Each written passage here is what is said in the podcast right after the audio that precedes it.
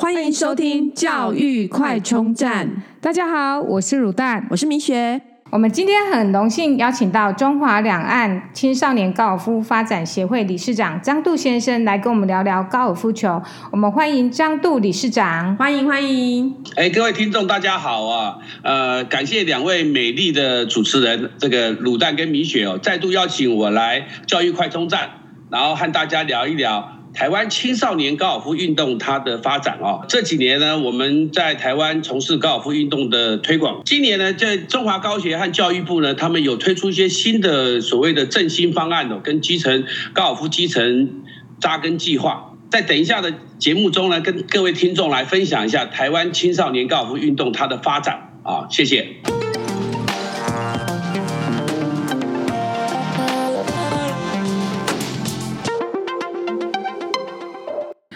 民国六十到七十年代啊，台湾曾经被称为亚洲高球王国。那后来还有世界球后曾雅妮跟这次奥运潘正从赢得铜牌重返荣耀哦。讲到高尔夫球，好像会联想是一个贵族运动，遥不可及。那刚刚您也提到说，这几年台湾有开始在推广呃高尔夫向下扎根的计划。那可不可以跟我们聊一聊，就是这几年高尔夫球教育这种向下扎根的呃政府的一个方向跟政策？哎，好的。台湾高尔夫运动发展的比较早哦，在淡水的台湾高尔夫球场哦，它在两年前就是庆祝成立一百年哦，所以大概高尔夫球场已经成立一百零二年了。在早期呢，我们知道也有像涂阿玉啊、谢敏南、陈志忠等啊，杆地出身的一些球员，他们在世界各地，在日本。在美国都取得很好的成绩啊，所以台湾也有六十座的高尔夫球场。那早期我们叫做这个高尔夫王国。嗯，那近年呢，就是在二零一一年的时候，曾雅妮拿到了世界球后哦，这个事情让大家非常的振奋。那在二零一四年的时候呢，仁川亚运，台湾取得了高尔夫运动啊，取得了两金一铜的这个佳绩。然后呢，在去年潘正从也在美国的 PGA 拿到了冠军。那更让台湾高尔夫球协会振奋的是说，在今年八月，潘正从在奥运当中取得了铜牌，所以证明了这项运动其实它不受身高限制。对，它很适合亚洲人的发展，是。好，所以所以中华高协在七年前，他们就推出了第一次的所谓的六年扎根教育计划，他希望让高尔夫运动更普及，啊，那在今年的年初，呃，高协跟教育部在全省举办这个巡回的讲座，他邀请各地的小学跟国中的校长来参加讲座，让他们更了解高尔夫运动，然后呢，希望他们可以在各地的国小、国中成立高尔夫的运动社团，嗯，所以这学期在今年的七八月哦、九月，大概有超有将近一百家的全省有将近一百家的小学，他成立了高尔夫社团，所以会有更多的学生接触到高尔夫运动这个项目。哦，所以这个呃小学不是说只有私立才有，是公立、私立，可能甚至偏乡都会有这样子的高尔夫球推广活动。对吗？是早年他是私立，因为有些家长他可能家长喜欢高尔夫运动，他就希望他就出钱出力，希望私立小学他的小朋友呢可以也学习到这个运动。近六近年近五六年来哦，高协他跟教育部他们拨经费给小学公立小学。他可以呃购买一些高尔夫社团需要的器材，嗯，那么他们也聘请教练，然后在每个礼拜三或礼拜二下午社团的时间呢，嗯，那小朋友他可以选择加入这个社团，然后由专业的教练去学习到高尔夫的运动，知道怎么样去呃打高尔夫球啊，然后高尔夫球的规则、高尔夫的礼仪，让他们知道说这个运动不再是一个贵族运动。那另外，我再说明一下，所谓的之前有很多人认为说高尔夫球是贵族运动，那是因为。早年台湾经济起飞，然后呢，球场呢，很多企业人士在打球，那特别是高尔夫球场球证的炒作哦，他们因为就像房地产一样，高尔夫球证他们买卖炒作，炒有时候炒到甚至超过千万，所以那个时候是一个不太规范的一个游戏规则，所以大家会认为说啊，一个球证要一千多万啊什么的，但是。在近年来，在政府的努力哦，还有这个全民运这个全民高尔夫运动的普及，现在其实已经不再是一个高一个贵族运动了。其实有更多的白领、更多的女性、更多的青少年都已经加入这个运动了。哦，哇，听起来这六年的振兴计划真的可以更贴近，就是一般的那个平民百姓哎。对，而且是小朋友他透过学校社团活动，然后不需要说花很高额的呃的这个费用费用，然后就可以去接触到这项活动，然后可能开始有也许可以引发他的兴趣，然后再去投入这样子，就是说可能在学校学了有兴趣，再开始投入更多，这样好像是非常有效率的方式。是是，呃，我们最近也在北部的一些小学有，我们也参与了这个高尔夫社团的教学哦。其实现在国小的教育是多元化嘛，其实两位主持人都知道，嗯，他希望小朋友可以接触到多样的运动。那么先先有先知道这个运动的概念，那等到进一步他能够挑他适合他的喜欢的，所以我们也很高兴，今年有很多的有将近一百家的小学、中学啊，他们成立了高尔夫社团。我们相信其他的学校啊，但明年应该会有更多的学校也投入这个运动，因为这个运动确实适合亚洲人发展。那同时，台湾其实高尔夫的我们讲天时。地利哦，到球场也很方便，包含中华高协，包含这个教育部的推广。我们认为高尔夫运动会在台湾未来会更蓬勃，然后会更普及。嗯嗯，那那个高尔夫球这项运动啊，感觉好像没有像一般的什么足球或者是篮球这么激烈。那呃，可不可以跟我们聊聊高尔夫球这个运动从小培养的好处？高尔夫运动跟其他运动比较不太一样的哦有两点哦。第一个，呃，像篮球、棒球或排球，他们是得分越高哦，他就是赢的嘛。那高尔夫运动它相反，它是你打的越少杆，你的成绩会越好哦。所以它不是要比多。那第二个就是，呃，高尔夫运动它其实是跟自己比赛的一个运动项目，它不是要打打倒你的对手，不是要用气势，要用你的技巧去把对手击击倒击垮，而是你要表现的比对手更好。所以它就像主持人刚刚讲，它不是一个很激烈的运动，它是自己跟自己很专注，然后很专心，把每一球打好，然后用最好的成绩去取得比赛，而不是期待对手失误，对手打不好，而是你自己要跟自己挑战。所以这个运动呢，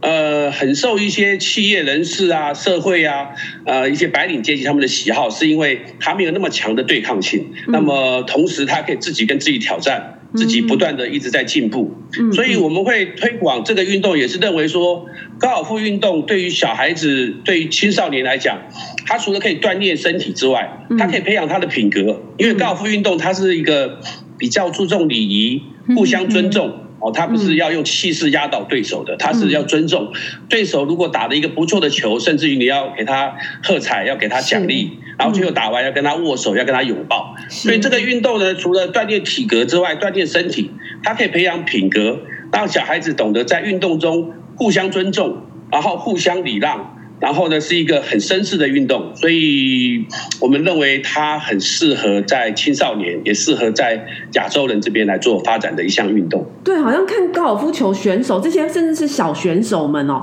感觉都非常的沉稳，不像一般这种，就是感觉这些激烈运动，感觉是爆发力很强的，但是通常个性格上可能也会比较。稍微温和一点，对对对，在在以高尔夫球选手来说，感觉都很温和，然后好像就是因为你必须要像比方说其他运动比赛，可能最久也半天什么就结束，或者是，但是高尔夫球可能三天 三天，这个没有一定的那个稳定性跟专注力，真的好像办不到。是下礼拜的全运会哦，十月十二号开始，他在呃新北市举办嘛，那么全运会全国运动会。高尔夫项目是在淡水的台湾高尔夫球场，它要比四天，十二、十三、十四、十五，它要比四天。嗯，那么高尔夫运动培养你的耐力，就是你可能第一天打得很好，或者是你前九洞打得很好，但是你要持续的保持。所以高尔夫运动它比较特别，就是它不在现场不是很喧闹。他要很安静，让选手很专注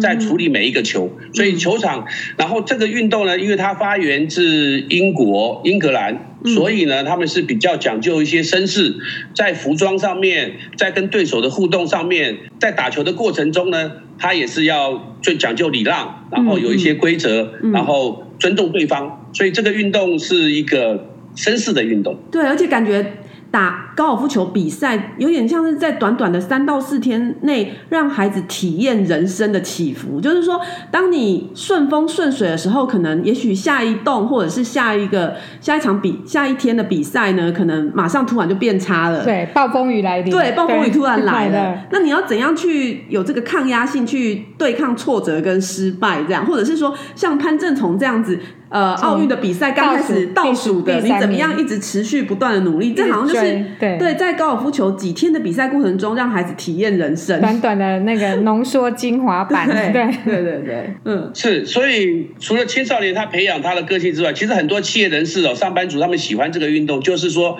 他每一球不管你打好打坏，你的下一球你都要忘记。你即使上一球你打爆掉了，但是你要忘记，都要重新开始，嗯、所以不能够受到疫情上的纠结。对，嗯，对。那所以是训练 EQ 很好的方式哈。是的，所以呢，呃，高尔夫球手他们。你看运动球员，他不是一个很亢奋的状态，他不是一个很激动的状态，嗯，他是在一个很沉稳的状态去思考他这一球，甚至于想到他下一球要怎么去处理。那么他遇到不好的，遇到很好的，其实一杆进洞，他也不能很亢奋，他必须要保持很稳定的心情，准备他的下一个动作或者是下一个击球。所以高尔夫运动它是比较嗯平稳的一个运动。对，感觉就是在呃。在运动过程中，就要训练小孩用一个就是呃平常心去面对所有无常的状态，还要带着一颗很坚强的那个心理素质在。对对对，嗯。哇，聊完这个，所以两位主持人也很了，两位主持人也很了解嘛。其实两位主持人的小朋友也有在打球哦。当然，这个就是小孩子在成长的过程中，我们会鼓励他面对挫折，然后迎接挑战，然后让他在未来出社会之后，也可以保持这样子的一个心态。嗯，是的，嗯。哇，聊到这些，我们就想想再请我们的理事长跟我们聊一下高尔夫球教育未来的升学之路哦。其实常常听到一些家长就是乡野传说，如果你有精湛的球技，还可以申请美国大学就读该校以外，还可以加入他们的校队，还有奖学金。不知道想说，请理事长跟我们分享一下有关于就是高尔夫球的那些升学之路。是现在台湾的教育多元化了啊。早期当然你是运动专项选手，你可能就是进入到啊体育大学啊或体院啊继续发展你的专项。但是台湾的教育现在比较多元化，所以很多青少年在进入大学之后，他可以。一边打球一边学习一些专项的一些科目，然后到大学毕业之后呢，他可以选择他要走职业球员、高尔夫球员这条路呢，还是他要从事所谓的企业管理啦，还是呃商品的经营啊这一块啊，所以他不再是着重只单压在运动这个项目。近几年呢，因为潘正从当初亚运夺得金牌之后呢，他就到美国。念大学，然后大学毕业之后就进入到美国的职业高尔夫球比赛，取得很好的成绩。所以这个路径呢，让台湾的家长跟青少年也觉得可以很振奋。他觉得我只要球打得好，书也念得不错，我有机会申请进入到美国大学的高尔夫校队。啊，进入到美国高尔夫校队，取得高尔夫入学的许可之外，还有奖学金。哦，他最好可以给你全额奖学金，那也有给半额的，当然看你的表现，还有看你的成绩。所以，如果青少年他在高中时期他的高尔夫成绩不错，然后让美国大学的教练看到这个球员，然后你可以跟教跟这个大学的教练申请入学。那教练透过几番的沟通，几番的一些书信往来了解，他也觉得，哎，你这个小朋友。在高尔夫在学业方面确实是我们学校所需要的，那你就可以取得美国大学的入学许可，然后呢，可以得到奖学金，专心的打球。那同时你可以去修你喜欢的学科哦。所以潘正从这一条美国大学之路呢，让家长觉得说，哎，这是一个台湾青少年可以发展的一条路径。所以近几年来也兴起所谓的美国大学。高尔夫校队申请的一个方向。是不是美国高尔夫球的校队，它相对的比较多机会？就是呃，可能每个学校可能都有这样的校队，所以呃，透过学习高尔夫，然后要取得美国入学的资格，可能相对其他运动会更容易。是的，刚刚我们有提到，其实高尔夫球比较不受身高的影响嘛，因为其实你要进到美国大学校队，美国、嗯、美国篮球大学校队，像林书豪，嗯、或者一定要进到棒球或足球，其实。东方人、亚洲人因为身高的关系、体型的关系，可能比较不容易。嗯，但是你知道，呃，像韩国、像泰国、像台湾、嗯，像对岸的大陆，包含菲律宾，他们其实都积极在发展高尔夫运动，因为这项运动其实亚洲人是有机会的。所以，台湾的青少年要申请进入到美国的大学，其实比较有机会。因为它不受你身高体型的影响，而且其实有很多的学姐学长，包含潘正从，取得很好的一些成一些高尔夫的成绩，所以台湾的青少年还有家长，他们认为这条路是可行之路，而且是比较有机会的。这样看起来，就是如果说要开始接触高尔夫这项活动的话，透过小学的社团，真的是进入门槛很低的一个，对，因为你。呃，其实相对于学其他的运动，对，对，在学校的社团这个价差是最大的，大的对，CP 值是最高的，CP 值最高的。所以各位家长如果听到我们的节目，然后如果你们学校还没有这种高尔夫球社团的，可以啊、呃、跟学校询问一下。那学校如果有兴趣的呢，也可以跟我们理事长询问。在今年年初的时候呢，中华高协跟各地的教育局，他巡回举办了所谓的高尔夫社团的讲座，他呃邀请就是刚刚有提到，他邀请校长。那么今年有两百多家申请了，目前有一百多家的小学成立了。啊，我相信如果你在你小朋友就学的区域，如果学校还没有成立社团的话呢，其实你可以跟你的呃学务主任或者是你的校长，你可以询问他是不是有意愿。那当然有了家长的帮助，我认为学校会更愿意成立高尔夫社团，那么就可以让这个学校的小学生，呃，可以去学认识这个运动。所以你可以跟你的校长啊，或者学务主任去争取在学校成立这个社团。那需要相关的协助，中华高协当然包含我们中华两岸青少年高尔夫发展协会，也很乐意提供我们的经验和协助，让你们在高尔夫社团成立的过程中可以更。顺利，然后成立起来更更美好。今天非常谢谢我们的张杜理事长来我们节目，谢谢理事长，谢谢，谢谢，谢谢，谢谢两位美丽的主持人，谢谢。如果你喜欢我们的节目，记得订阅并持续收听我们的节目，也欢迎大家到我们的粉丝专业留言与分享哦。教育快充站，下次再见喽，拜拜。